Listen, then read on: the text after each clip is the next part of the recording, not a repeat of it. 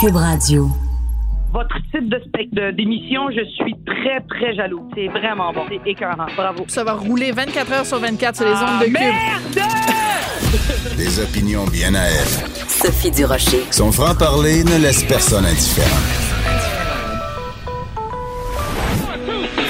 On n'est pas obligé d'être d'accord. Ah, si Mariana Mazza le dit, ça doit être vrai. Bonjour. Merci d'avoir choisi. On n'est pas obligé d'être d'accord à Cube Radio pour passer votre heure de lunch. On commence tout de suite. On rentre dans le vif du sujet. Depuis euh, le départ, depuis le décès du parrain de la mafia, Vito Rizzuto, son décès en 2013, on peut se poser la question, quel est l'état aujourd'hui du clan Rizzuto? Est-il puissant? Est-il toujours présent? La réponse, on va la voir ce soir à 21h sur les ondes de TVA avec la diffusion de ce reportage à l'émission JE, un reportage de Félix Séguin qui est au téléphone. Bonjour Félix.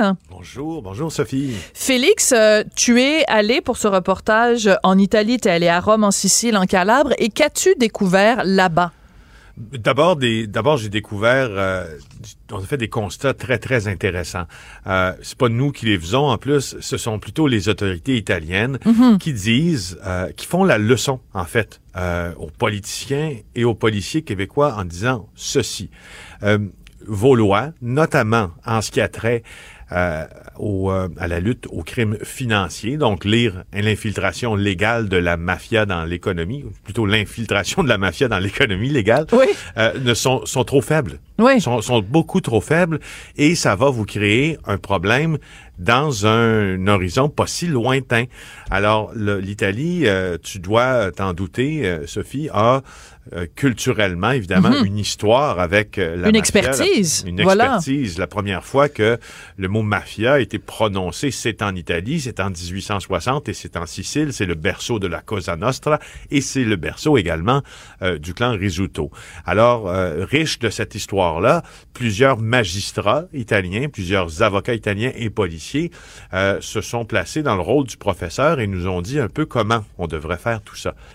C'est très intéressant parce que, écoute, je, C'est intéressant, dire, mais c'est inquiétant en fait, parce que si nous tape sur les doigts en disant vous avez, euh, vous êtes un peu trop des enfants de cœur dans, dans ce dossier-là, vous n'êtes pas assez sévère, ça veut dire que la mafia prolifère et elle, elle infiltre, elle fait du blanchiment d'argent, elle continue à commettre des meurtres sous l'œil bienveillant ou à l'indifférence de la police et des autorités euh, canadiennes.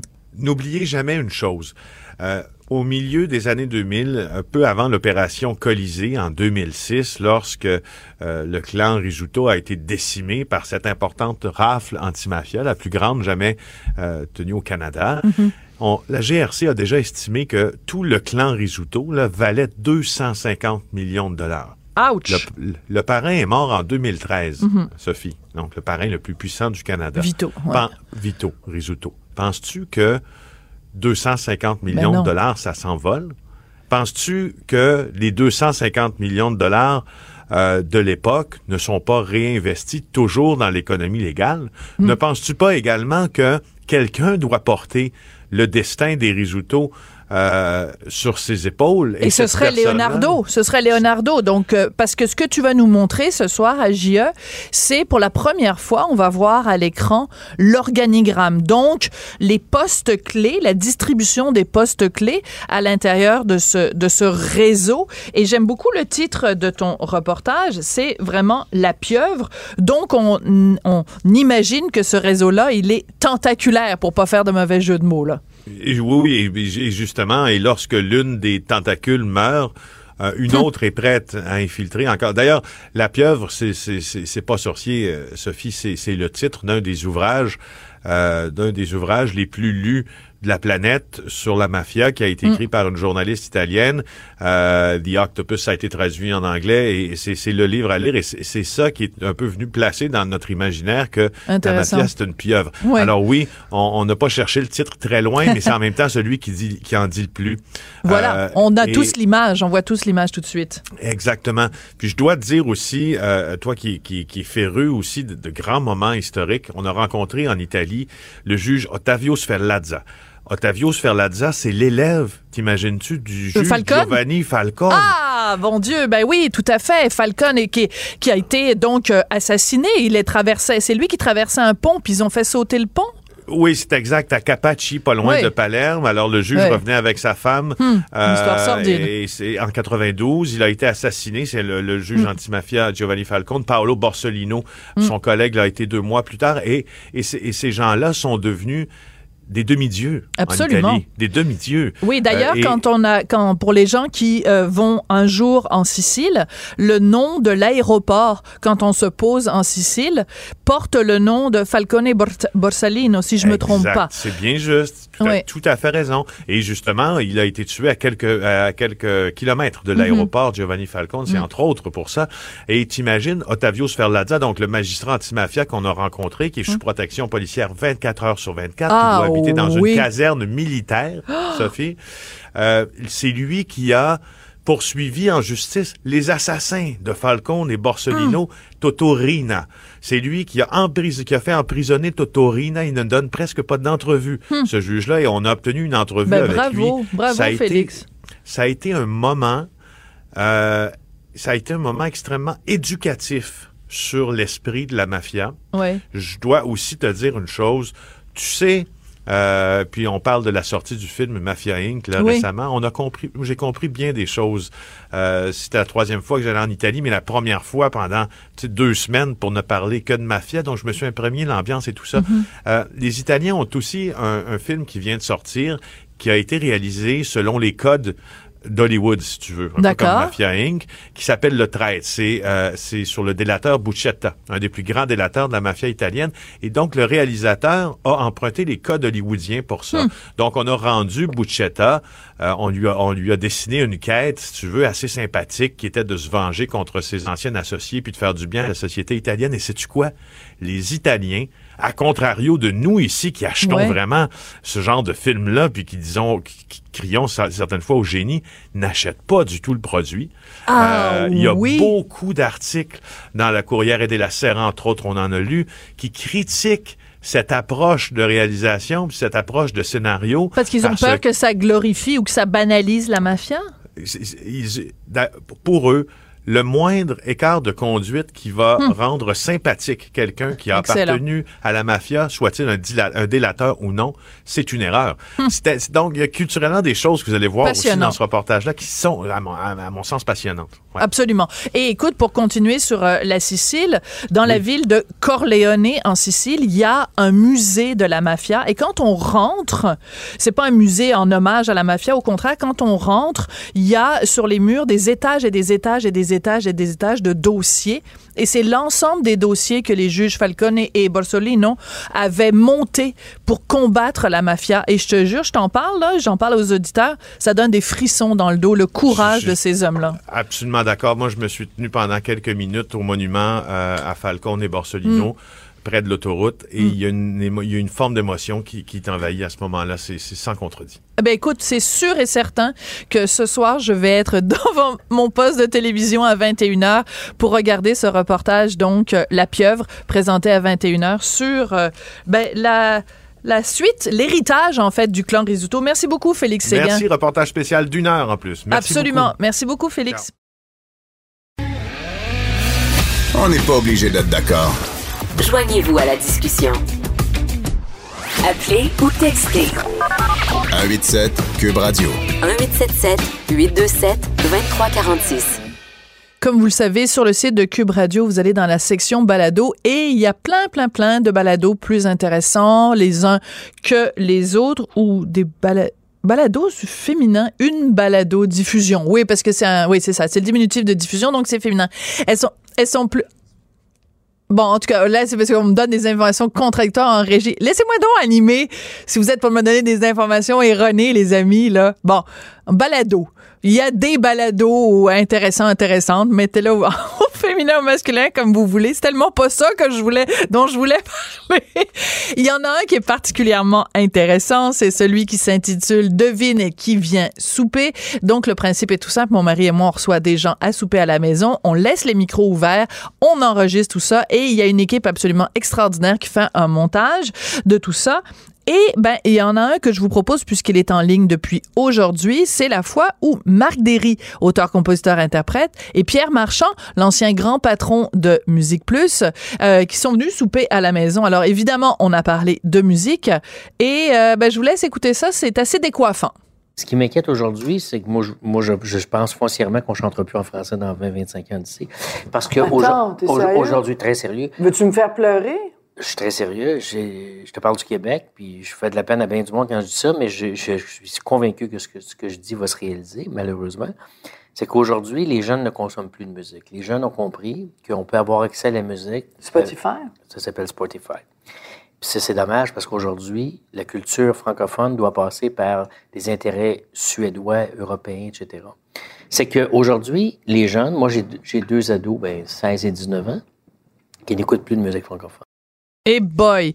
Alors, vous doutez bien que ça a fait réagir Marc Derry. Alors, pour savoir comment Marc Derry a réagi, vous allez dans la section balado du site euh, Cube Radio et vous cliquez sur euh, le balado où on me dit en podcast, hein, parce que comme c'est un mot en anglais, il n'y a pas de français, il n'y a pas de, y a pas de féminin, il n'y a pas de masculin.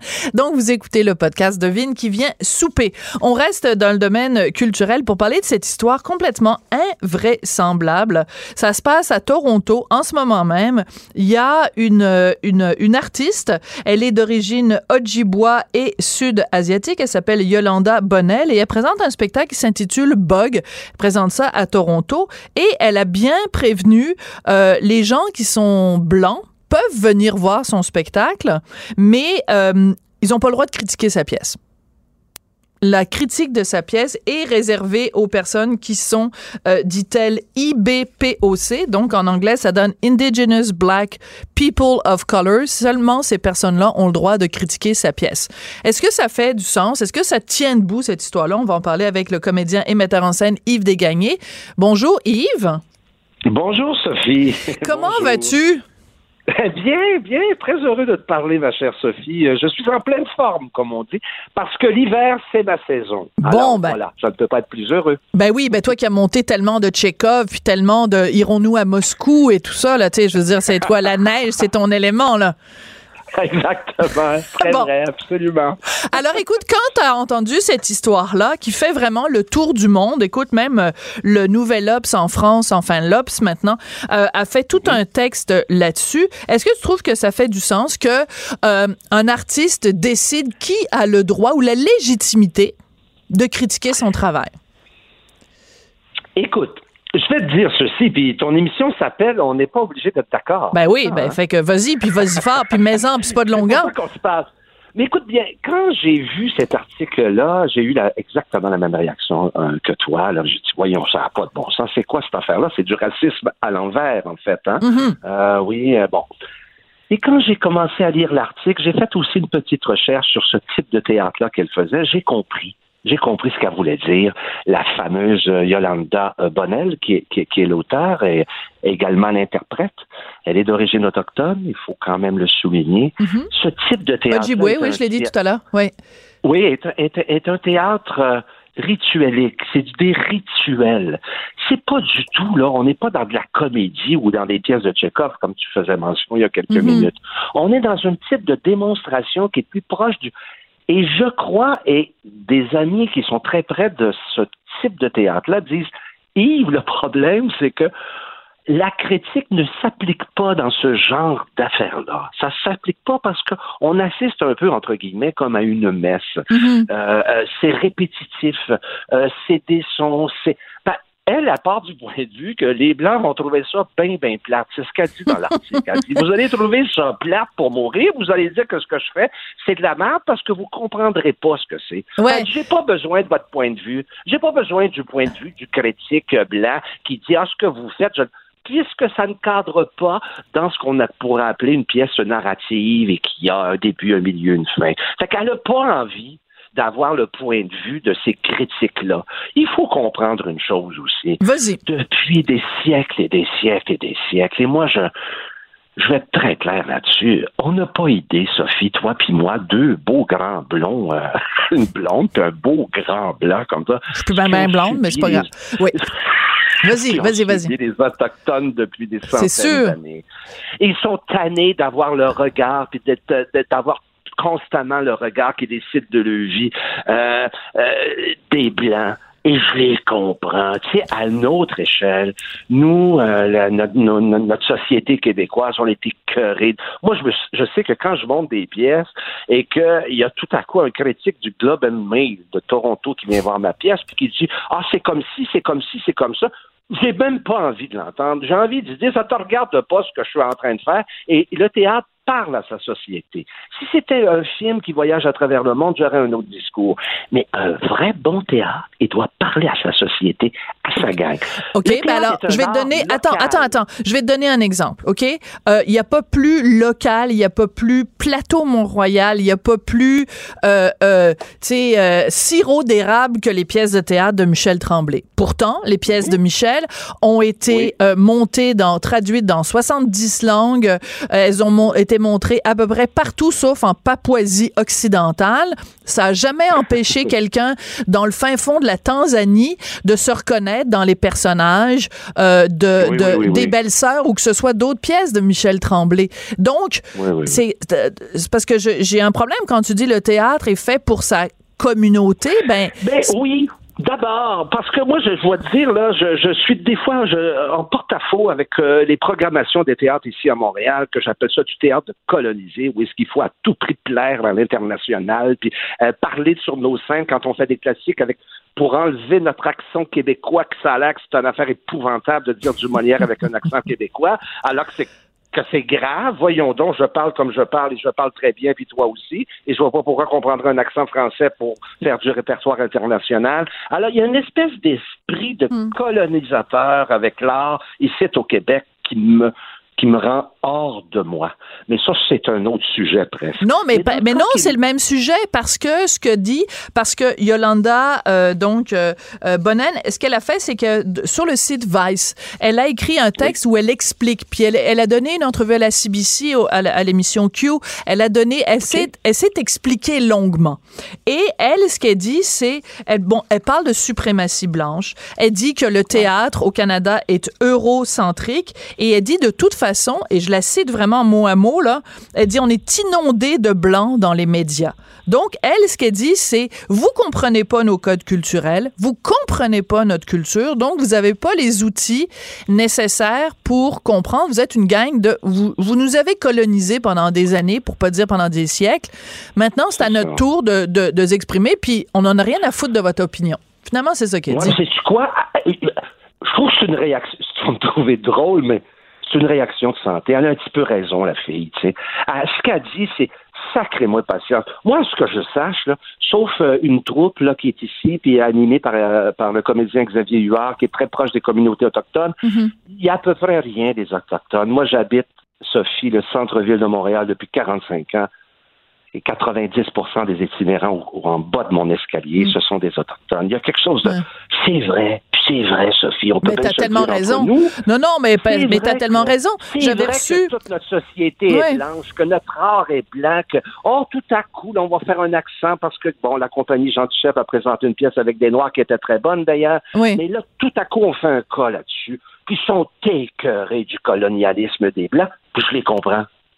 Oui, mais en même temps, quand moi je lis, quand moi je lis Yolanda qui dit dans un texte, un texte qu'elle a écrit elle-même, elle dit Mhm. on est inondé de blancs dans les médias. Ça me fait penser un petit peu à Michel Mambara, l'humoriste, il y a quelques années de ça, que, il avait intitulé Ouais. son spectacle, mais c'était ironique. Il disait il y a trop de blancs au Québec. Et euh, sais, je veux dire, si tu le dis de façon ironique, ça va, mais il reste quand même que moi, j'ai un, un malaise. Tu peux dénoncer la suprématie blanche autant que tu veux, mais quand j'entends, je lis quelqu'un qui dit on est inondé de blancs dans les médias, ben, c'est du racisme anti-blanc, non? Oui, oui, c'est du racisme anti-blanc, puis tu as raison, mais, mais c'est un petit peu vrai. Moi, je ne connais pas, à part Miracri, on se souvient tous de la belle voix de Miracri, mais Ouais. Ben, Michel Jean à TVA, euh, Ouais, il est nous. euh, Ce que je veux dire, c'est que c'est très marginal. On Oui, mais est-ce qu'il pourrait y en avoir a plus? du tout- Oui. A pas du tout l'empreinte d'une- de, de- des peuples autochtones qui étaient là bien avant toi ben, et moi. Alanis Bomsawin, euh, tu sais, il y a Oui, quand même, tu sais, bon. elle est à l'ONF depuis euh, 90 000 ans. euh, tu sais, je veux dire, c'est oui, comme. oui, oui, oui. Mais bon, sais, on comprend. Buffy qu'en Sainte-Marie, je sais pas, là, c'est pas. Mais est-ce qu'il y en a assez? Non. Euh, tu sais, je veux dire, on peut les compter sur le doigt de la main, là. Tu sais, il y a Samian, il y a euh, euh, la Elisa Pisac, euh, bon, il y avait évidemment le groupe Cachetine, mais tu sais, je veux dire, c'est sûr que c'est pas. Mais en gros, puis même avec l'Europe, Sophie, ne- la culture occidentale ne s'est pas beaucoup préoccupée de la, de la- de la culture autochtone. Sais, on peut bien se faire un mea culpa là-dessus. On- n'a pas été fouillé, on n'a jamais été. On en parle depuis quand? Depuis l'histoire de Canada, là, où ça, ça qui était une histoire proprement scandaleuse là, de se promener dans les rues pour. euh, Ça, c'était un comité de censure. là. on était là en, en Espagne en 1937. Là. Ça, c'est quelque chose de très grave. OK, donc tu n'étais pas d'accord avec le boycott de Canada, alors? ah non, pas D'accord. Moi, je suis en désaccord avec tous les boycotts. Euh, Et celui de Canada et celui aussi là de, de, de, de, la chanteuse. Là, voyons, Betty euh, Bonifaci. Merci, merci. Ben, Ben qui oui, en paye encore le prix aujourd'hui, hein. Elle en paye encore le prix aujourd'hui, hein. Absolument. Puis je crois qu'un nain peut jouer un géant. Je crois qu'une petite fille de 10 ans peut jouer un homme de 80 ans. Et comme dans la culture japonaise, là, c'est Mm. les, les, les grands danseurs qui ont 98 ans jouent des petites filles de 5 ans. Et l'appropriation culturelle est une c'est quelque chose de très important. C'est de mieux comprendre le monde. Donc je suis pro-appropriation culturelle. Il faut comprendre les sociétés de l'intérieur. Et quand on est dans le monde de la fiction, personne, on peut ne pas aimer le projet en bout de ligne, mais on commencera pas à aller dire t'as pas le droit de faire ci, t'as pas le droit de représenter. J'étais scandalisé, Mhm. et je vais aller même plus loin que ça. J'ai été scandalisé de la lettre que Robert Lepage a écrite. Mais il aurait pas dû s'excuser. s'excusant. Mais Ben non. il Ben, je suis d'accord avec toi. On peut dire, Robert, c'est de la merde que tu as fait. Et bien que ça c'est jamais de la merde, j'adore Robert Lepage. Mhm. On peut avoir cette opinion-là, mais on va pas commencer à y mettre des bâtons des roues, puis il va pas s'excuser de faire ce qu'il a à faire. C'est tout. Il n'aurait Ah pas dû s'excuser. je suis hors de moi quand j'entends ça. Ouais. Et dans le cas de Mme Bonnel, je peux comprendre. A dit, j'ai pas besoin de vos critiques quand je fais mes rituels. Parce que la pièce, c'est pas une pièce de cause à effet, je le répète, c'est une espèce de cérémonie euh. Et je me dis, bon, ben oui, ils ont été colonisés pendant des centaines d'années. Puis là, elle veut pas avoir le point de vue des critiques blanches. Écoute, moi, bien des fois, à Montréal, j'ai pas envie d'avoir le point de vue des critiques. Ils me nuisent, ils comprennent rien. Puis je me dis, qu'est-ce que tu fais là? T'as pas compris? T'as même pas lu la pièce? Tu- De quoi tu parles? Je suis hors de moi. Je trouve tout ça... bah, bah, bah. Alors, c'est ça qu'elle dit. Ouais, je comprends. Par contre, je veux revenir. Je. Ouais, je, je veux revenir sur ce qu'elle dit précisément parce qu'elle a, elle a bien pris la peine parce que bon, elle est, elle est d'origine mélangée, métissée, c'est-à-dire qu'elle est d'origine hein, Ojibwe et sud-est asiatique, ok? Donc, et elle, elle dit les seules personnes qui ont le droit de critiquer ma pièce, c'est les IBPOC. Là, il va falloir qu'on s'habitue à toutes sortes de, de nouveaux sigles. Et c'est Indigenous Black People of Color. Donc, elle, elle dit, moi, je suis moitié Ojibwe, moitié du sud-est asiatique, mais quelqu'un qui est noir, donc qui a rien à voir ni avec mon côté Ojibwe, ni avec ma culture du sud-est asiatique, va avoir le droit, euh, elle, de faire une critique de mon spectacle. Pourquoi? Parce que Oui, cette personne-là est une minorité. Ouais, mais c'est parce que, tu sais, ça, c'est des, c'est des minorités ostracisées. Tu sais, on reviendra pas sur le, pro- le sujet des Noirs. Là, on sait ce qu'ils ont vécu à travers les siècles. comprends. Ça, c'était blanche occidentale. Mais juste La parce que t'es chose noir, tu vas faire une tu vas faire une critique intelligente d'un spectacle, alors que quelqu'un peut-être qui est non, blanc. mais ce qu'elle veut dire, c'est que vous allez comprendre de l'intérieur ce que c'est que d'avoir été colonisé toute, toute notre vie. Je crois que c'est ça qu'elle veut dire. C'est pour ça Je qu'elle dit que toutes les minorités qui critiquent, mais elle dit des beaux grands blonds blancs, comme toi puis moi, on veut pas savoir ce que vous pensez de ma pièce. OK. Mais alors, c'est comme si quelqu'un, je vais faire un parallèle, puis là, ce serait le fun de lui parler à elle, si elle parlait français, bien sûr, pour connaître euh, plus précisément son opinion, même si elle l'a livré quand même par écrit. Mais est-ce que ça voudrait dire à ce moment-là que, euh, mettons, euh, un auteur euh, de théâtre qui est handicapé ou qui est, je sais pas, qui est une, une femme obèse morbide, écrit une pièce de théâtre et il y a juste quelqu'un qui est une femme obèse morbide qui a le droit de faire la pièce. Non, mais je, je, je dis pas ça pour rire, je pose Non, sérieusement non, la question, Yves. Non, dans l'absolu, tu as raison. Tu as absolument raison. N'importe c'est ça, je voulais entendre ces mots-là. Je voulais t'entendre mais- dire que j'avais raison. Alors, garde, Sophie, je vais faire même un silence pour qu'on te comprenne bien. Tu as raison. Ben non. Dans l'absolu, tu as parfaitement raison. Mais dans le cas qui nous occupe, je mets une nuance là-dessus. Je comprends. À tout ce qu'elle dit, c'est chez de J'ai pas besoin de l'opinion des Blancs dans ce que je fais. Bon, Je comprends. ben, ben, elle dit quand même, tu sais, vous pouvez venir voir la pièce. Mais là, écrire des articles dans, dans le Mais là, j'espère, tabarnouche. Ce serait le bout du bout, en plus, qu'elle dise non seulement vous n'avez pas le droit de critiquer ma pièce, mais qu'elle, tu sais, comme dans, dans son texte, elle dit, ben, tu sais, je consens, oui, c'est correct, vous, c'est correct, vous pouvez venir voir ma pièce. Ben là, tu sais, je veux dire, c'est quoi, il va avoir marqué no blacks allowed, no whites allowed à la porte du théâtre? Non, ce que- moi, ce que je ne comprends pas, c'est que pendant des années, on a essayé de faire en sorte qu'on vivait dans une société au-delà des étiquettes. Et je reviens toujours à ce que disait Martin Luther King. Je rêve du jour où on va être jugé selon notre valeur et pas selon la couleur de notre peau. Et j'ai l'impression qu'au cours des dernières années, la seule chose qu'on fait, c'est renvoyer les gens à la couleur de leur peau, renvoyer les gens à leur orientation sexuelle, renvoyer leurs gens, euh, les, gens à leur origine ethnique, à leur religion. Alors qu'on, on, tu sais, imagine qu'est-ce qu'il chantait John Lennon? Imagine all the people, tu sais, je veux dire, euh, imagine no religion, imagine tout ça. Ben là, on est, est en train de faire exactement le contraire. De remettre chacun dans sa petite case, puis si toi, t'es pas dans la même case que moi, ben je veux rien savoir de toi. Moi, ça me désole, Yves. Allô? on a perdu Yves Desgagnés. C'est parce que je parlais tellement longuement. On est-ce qu'on essaie de le rappeler ou on, passe à un autre invité? Écoute, c'est très drôle. Pauvre, pauvre Yves. On essaie de rappeler Yves Desgagnés pour parler donc de cette histoire-là. Yolanda euh, Bonnel, donc, euh, qui est euh, une créatrice de théâtre d'origine Ojibwe et d'origine du sud-est asiatique, qui euh, fait une pièce de théâtre. Bon, qu'est-ce qui s'est passé? là. Qu'est-ce que. T'es pas capable d'appuyer sur le mauvais bouton encore de ton Ouais, cellulaire? Ça, Ça, c'est mon genre. Je suis avec mon téléphone cellulaire, puis ça m'arrive souvent, je coupe les conversations. Même, je suis désolé. Excuse-moi, ma Sophie. Non, on mais tu. là, là. Ah, mais c'est drôle, c'est juste parce que moi, j'étais là en train de déblatérer, comprends-tu? Là, j'étais déjà rendu en train de faire l'histoire du théâtre au complet, puis Jean-Baptiste Poquelin, puis en donc. Fait que, bon. Alors, où est-ce qu'on en était? Bon, c'est que moi, j'ai l'impression que on vit dans une société où on est. On, on a recommencé à mettre des gens dans des petites cases. Tu sais, Oh, je veux oui, c'est sûr, mais oui. ben oui. Bon, ben alors, est-ce qu'on peut juste faire éclater ces petites cases-là, puis dire puis on est dans juste... des genrés, puis non genrés, puis on est dans ci, puis on est dans ça, puis lui, il peut, puis lui, il peut pas. Je le sais, t'as raison, c'est que n'est que ça depuis, depuis, un, euh, depuis, de- depuis relativement récemment, je dirais Oui. quand même, hein, depuis, une- depuis, depuis une couple d'années, pas plus. Et là, là, c'est tout... euh, ça, je suis complètement d'accord. On est en train de créer des sectes un peu partout. Mais dans le cas des Autochtones, là, Ouais. ah, c'est- ah, ça, c'est un autre sujet. Ils ont, c'est horrible comment le Canada, et ça, c'est un problème canadien. Et là, je ne fais pas aucune partisanerie, Sophie. C'est un problème canadien. Ils n'ont jamais réglé l'histoire autochtone. Et en 1982, Pierre Elliott Trudeau, père, a décidé, lui, qu'il ne ferait pas affaire avec les chefs héréditaires. Et alors, ils ont créé les fameux chefs de bande. Mm. Alors, et c'est ça, là. Il n'a jamais réglé ce problème-là, le père. Puis le fils est pogné avec ça aujourd'hui. Ouais, c'est ça. terrible. Parce qu'on peut faire un lien, on peut faire un lien. pas l'eau courante. Mhm.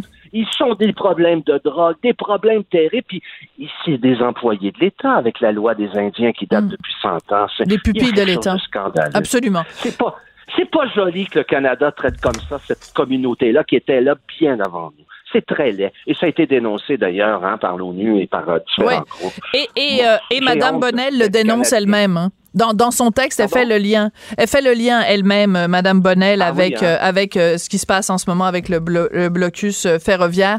Bon, ben écoute, c'est- ce sont des questions en tout cas drôlement intéressantes. On réglera pas la Ah, question aujourd'hui. Puis il faut voir ça, euh, euh, Sophie, aussi. Il faut comprendre ce que c'est que d'avoir été colonisé pendant tous Mm. ces siècles-là, puis de vivre dans des conditions pitoyables. Alors, c'est inadmissible que nos Autochtones n'ont même pas l'eau courante, ils n'ont pas de toilette, que les enfants de 12 ans ont des problèmes de drogue, Mm. que ça... Moi, j'ai un ami là, qui travaille avec des communautés autochtones, puis se fait appeler continuellement des ben ça a encore coupé. Alors, euh, la suite au prochain épisode, c'était Yves Desgagnés, donc euh, comédien, metteur en scène, qui réagissait à cette histoire de cette dramaturge canadienne qui demande aux critiques blancs de ne pas écrire sur sa pièce de théâtre. Chroniqueuse et blogueuse au Journal de Montréal. Sophie Durocher. On n'est pas obligé d'être d'accord. Le procès de l'ancien animateur Éric Salvaille se poursuit aujourd'hui au Palais de justice de Montréal, au Palais de justice où l'on rejoint maître François-David Bernier qui est avocat, analyste judiciaire et animateur de l'émission Avocat à la barre que vous pouvez entendre tous les samedis et dimanches à 11h à Cube Radio. Maître Bernier, bonjour. Bonjour Sophie. Aujourd'hui, donc, ben, hier, revenons brièvement sur hier, donc, euh, le témoignage d'Éric Salvaire, parce que quand on s'était parlé tous les deux, on savait pas s'il allait témoigner ou pas. Finalement, il a témoigné en, sa, faveur. Euh, C'était un interrogatoire, donc, de son propre euh, avocat. Qu'est-ce que tu retiens, François David, de ce que, du témoignage d'Éric Salvaire hier? C'est ça, hier, euh, le témoignage, c'est, euh, si on peut dire, la partie facile. Euh, ben, un, tout le monde a été surpris. On l'a annoncé à la barre.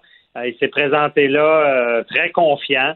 Et je ne cacherai pas, même en contre-interrogatoire, c'est un très bon témoin. Il répond très bien, je m'en doutais. Mais et là, cette partie-là, ben, son avocat, le, il pose des questions.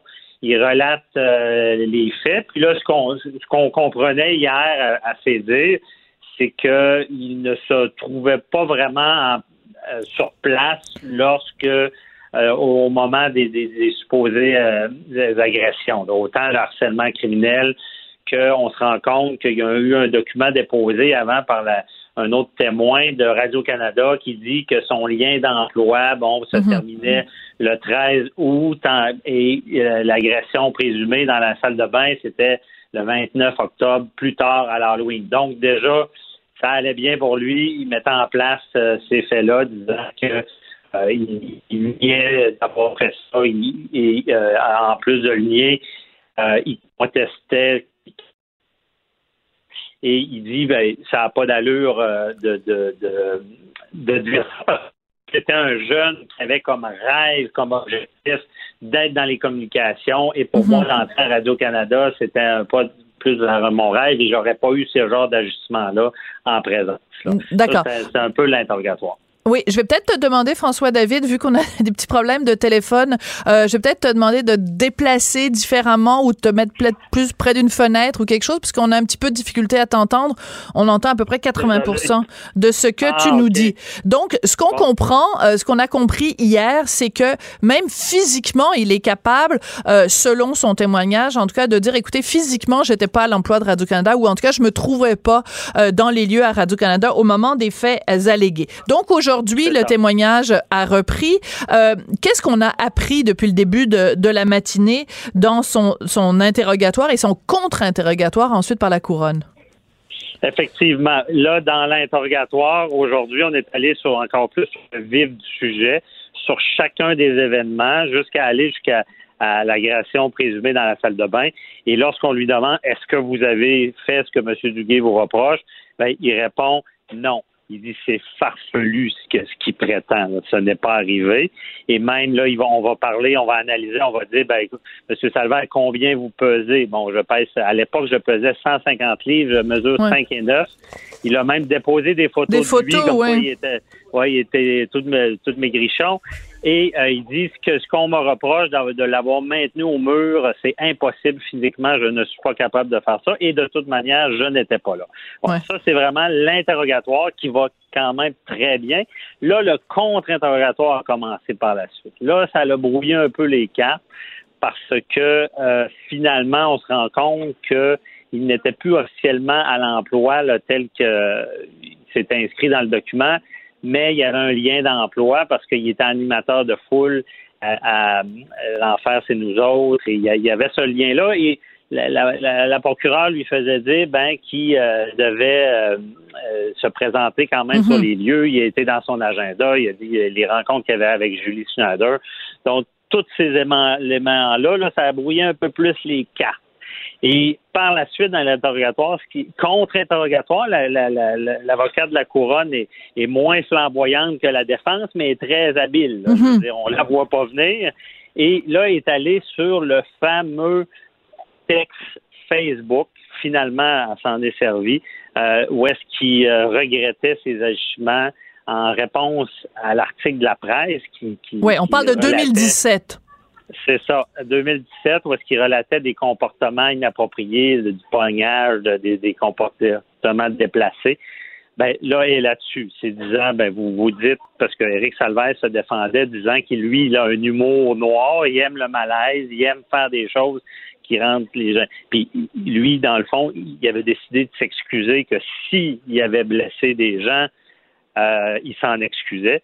Mais la procureure de la couronne dit non, vous dites que vous avez fait des choses telles que l'article dit et euh, en voulant dire c'est, comme une forme d'admission. Là, je veux pas vous perdre, mais là, il y a toute une question. Est-ce qu'on peut faire la couronne n'a pas le, pas le droit de faire une preuve de mauvaise réputation si la défense n'a pas fait une preuve de bonne réputation? Oh, boy. Non. Alors, va falloir que tu sois plus clair. Ça veut dire, ça veut dire euh, si, à un moment donné, dans son témoignage, il dit, ben, les gens qui me connaissent savent que je ne ferai pas ça. Ah, ah, ça, ah. c'est de la bonne réputation. Et si moi je dis ça dans un témoignage, ben, puis que je veux me servir de ma réputation pour dire que je ne l'ai pas fait, ben, ça l'ouvre la porte à la, à, la couronne à faire une preuve de mauvaise réputation, à faire l'inverse. D'accord. Là, il y a eu des gros débats. Est-ce que le message Facebook, est-ce que la couronne pouvait s'en servir pour dire qu'il euh, y a une mauvaise réputation? Là, finalement, ils s'en servent mais comme ils ont dit, c'est pas pour la mauvaise réputation, c'est différent. C'est seulement pour dire que ce qu'il dit, c'est contradictoire. D'accord. Pour l'admission des faits. C'est de l'admission des faits. C'est-à-dire que si, en effet, au moment, si on fait la chronologie des événements, ce qui lui est reproché, ce serait produit en 1993. Or, en 2017, la presse publie un article ravageur avec des témoignages de plein de gens qui disent qu'il avait tendance à se sortir euh, le, le, le membre à toute occasion. Et après ça, lui fait une sortie Facebook en disant, oui, je reconnais que des fois, j'ai fait ça. Donc, la couronne est en train d'utiliser ça pour dire, ben, c'est pas vrai que vous, vous faisiez ça juste par, par humour. Vous avez admis vous-même que vous, la sortiez souvent. Ouais. C'est ça, c'est ça. Dans le fond, c'est comme un aveu. On appelle ça un aveu extrajudiciaire. Voilà. Tu sais, quand les avocats vous disent, euh, tais-toi. Parlez pas à la police, parle pas, tais-toi, écris pas, ben c'est là, là, ce procès-là, c'est que de ça, parce que même Eric Salvaire a parlé aux policiers, et là, en ce moment, on essaie de le mettre en contradiction avec ce qu'il a dit avant. Fait que c'est, c'est, c'est ce qui nuit.